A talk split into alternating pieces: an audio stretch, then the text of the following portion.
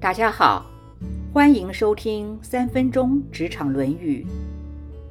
孔子说：“人能够把道发扬光大，不是道能够把人发扬光大。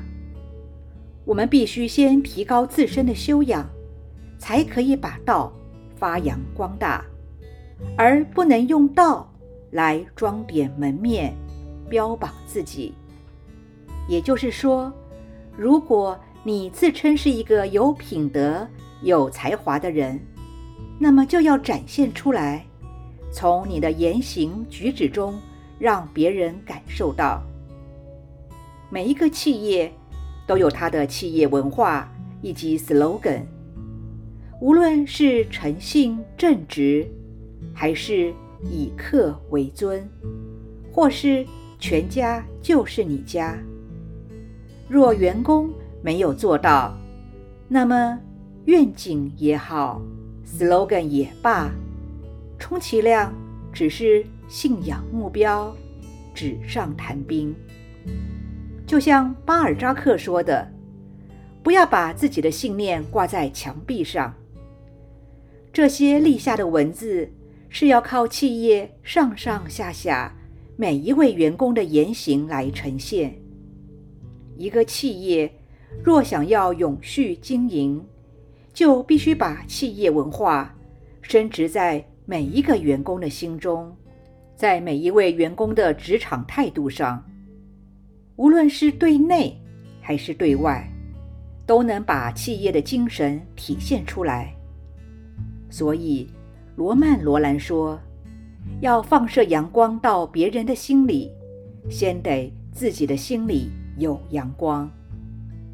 通常有制服的行业或公司，会比较容易体现出这个行业的精神。就像军人穿起制服，军魂就会显现出来；医护人员穿上制服，就会让人感受到史怀哲的胸襟以及南丁格尔的精神。销售人员穿上制服。就会让人觉得精神抖擞，值得信任。因为穿上制服后，会有一种提醒的作用，会特别注意自己的言行举止。在这里，不是推崇制服，只是一个员工是否能够在言行中充分展现出企业的精神。会是这家企业能否永续经营的一个指标。所以，企业必须非常重视人，因为只有人，只有员工，才能够把企业的精神发扬光大。人与人之间是有温度的，彼此可以从内心感受到，这就是人的价值。无法用机器人来取代。在凡事都以科技挂帅的今天，大家可能更怀念、更需要古早味的亲切与温暖。托尔斯泰说：“文明的建立不是机器，而是思想。